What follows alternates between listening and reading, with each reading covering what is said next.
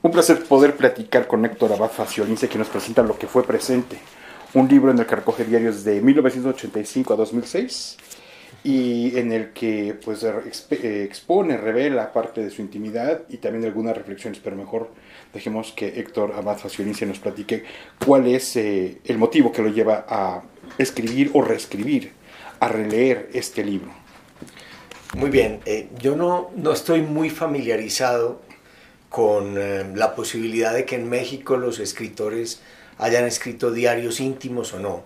En todo caso, yo en 1985 empecé, cuando tenía 27 años, y estaba esperando mi primer hijo o mi primera hija, al final fue una hija, empecé a llevar un diario, a tomar apuntes todos los días de lo que pensaba, de lo que me pasaba, de, de mis angustias, sobre todo de lo que más me angustiaba, de cuando no tenía dinero, de cuando no tenía, de cuando no sentía el mismo amor por mi mujer, de cuando no, yo todavía no había publicado ningún libro en ese momento, simplemente quería ser escritor y bueno, y tenía la angustia de si iba a ser capaz de ser el escritor que yo soñaba ser. Volver sobre los pasos andados de alguna manera, encontrarse con uno mismo, ese uno mismo que dejó eh, de alguna manera retratado, eh, congelado en esos, en esos diarios. ¿Cómo se reencuentra? ¿Qué reencuentra ahí?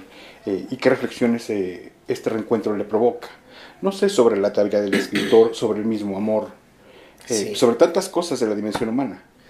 Pues yo tengo muy mala memoria y al releer estos diarios, que en realidad eran decenas de cuadernos escritos a mano, lo más raro que pasa es que hay muchos episodios de la vida que uno ya no recuerda. Eh, yo los escribía también para eso. Yo escribía el Héctor joven, escribía para el Héctor viejo. Y ahora que soy casi viejo, que estoy, digamos, en la juventud de la vejez, pues era muy interesante releer esos viejos cuadernos. Muy interesante y muy duro. Me encontraba con una persona que no me gustaba, que no me gusta. Bueno, a veces me inspiraba compasión, simpatía, pero en general ese muchacho, ese joven que, que se angustiaba tanto, que era tan católico, que se enamoraba tanto, pero con culpa, con culpa, de, con culpa católica, pues es un muchacho que no reconozco en el yo que soy ahora, no lo reconozco del todo, pero no puedo negar que era yo, es lo que yo fui, lo que yo fui en un presente pretérito hace muchos años.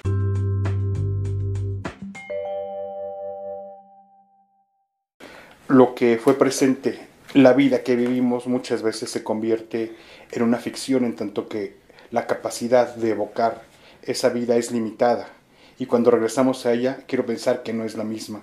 ¿Qué función entonces para usted tiene la memoria y la ficción? Dos aspectos que se juntan en el trabajo novelístico, en el trabajo literario. Sí, yo siempre he pensado que yo no tengo imaginación, que lo que tengo es mala memoria. Mi mala memoria inventa inventa experiencias, inventa el pasado. Y aquí en los diarios también se ve cómo algunas experiencias se van convirtiendo en novelas, se van convirtiendo en novelas, en poemas, cómo transfiguro una experiencia personal dolorosa, que puede ser, no sé, un episodio de impotencia real con una mujer, cómo se transforma en un personaje que puede ser un anciano al que ya, al que ya no le interesan las relaciones sexuales con nadie.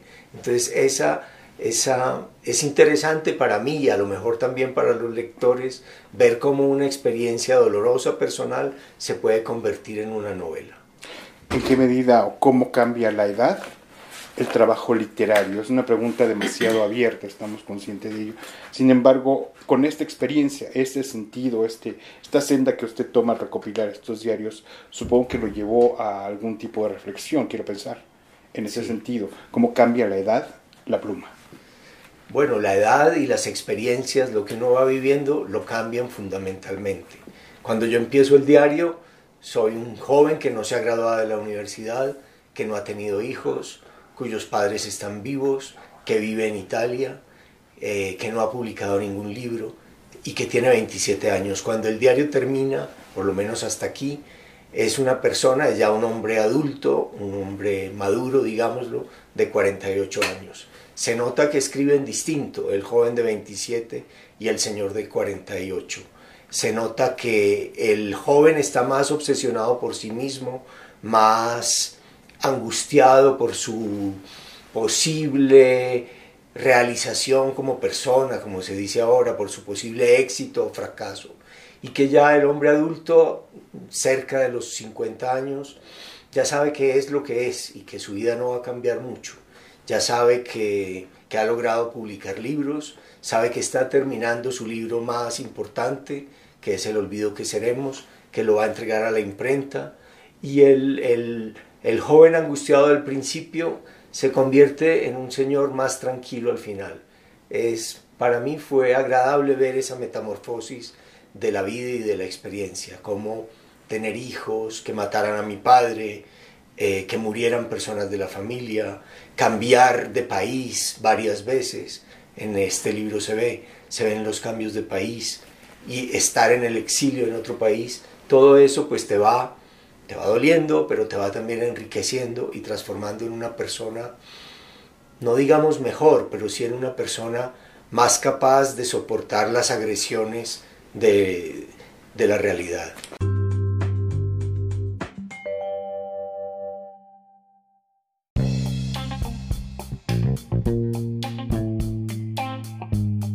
¿Cómo es su vínculo entonces también con esos libros previos que son parte del pasado?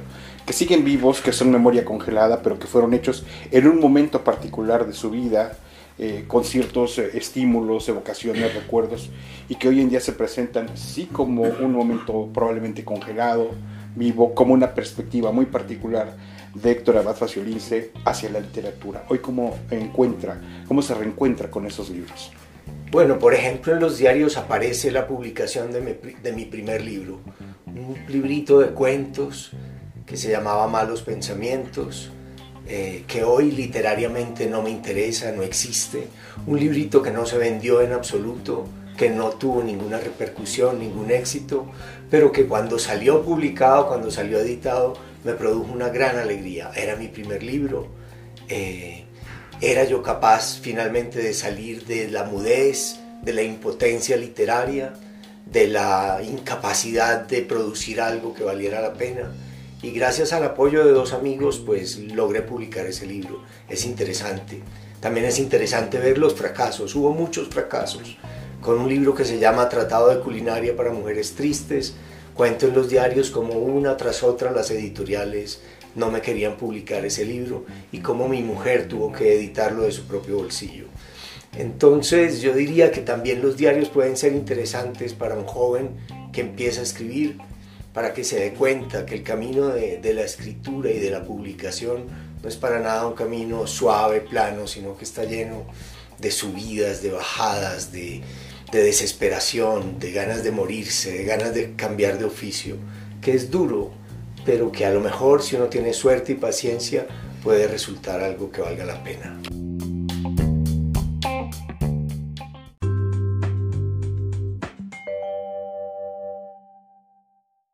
También en nuestros diarios a veces plasmamos, atrapamos los libros que nos han acompañado.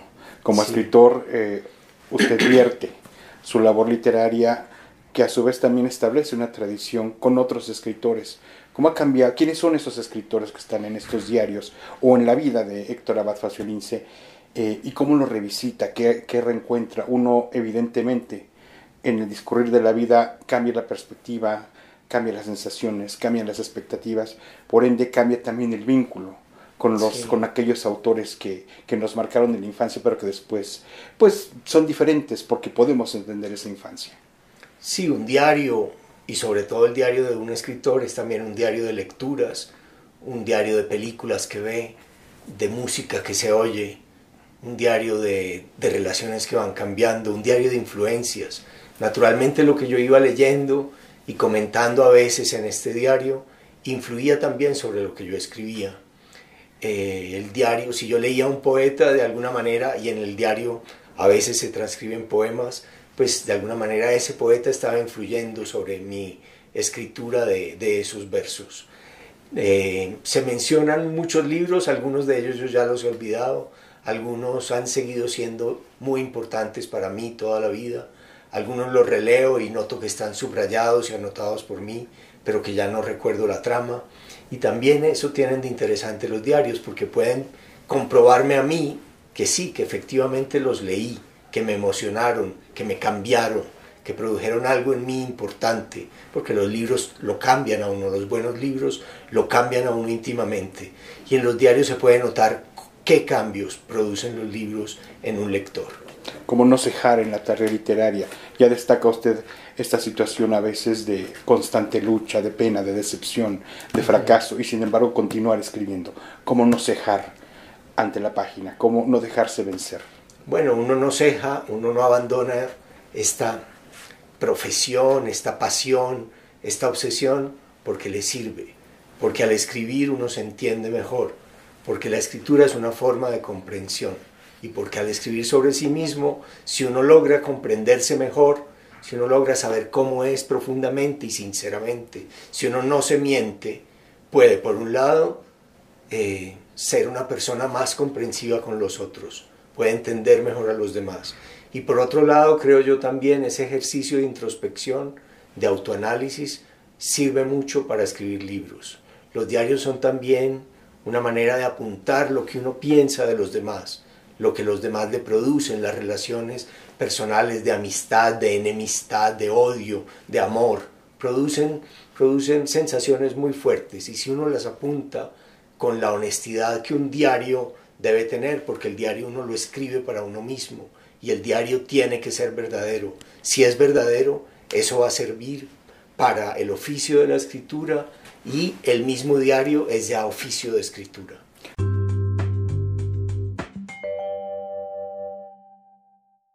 Conocer, conocerse, reconocerse, reconocer a los demás y finalmente llegar a un punto de postura, digamos, ética, que surge de la conciencia propia, la del otro y la de la realidad compartida. Le pregunto esto en, ese sentido, eh, ¿hasta qué grado podemos atribuirle una labor ética a la literatura?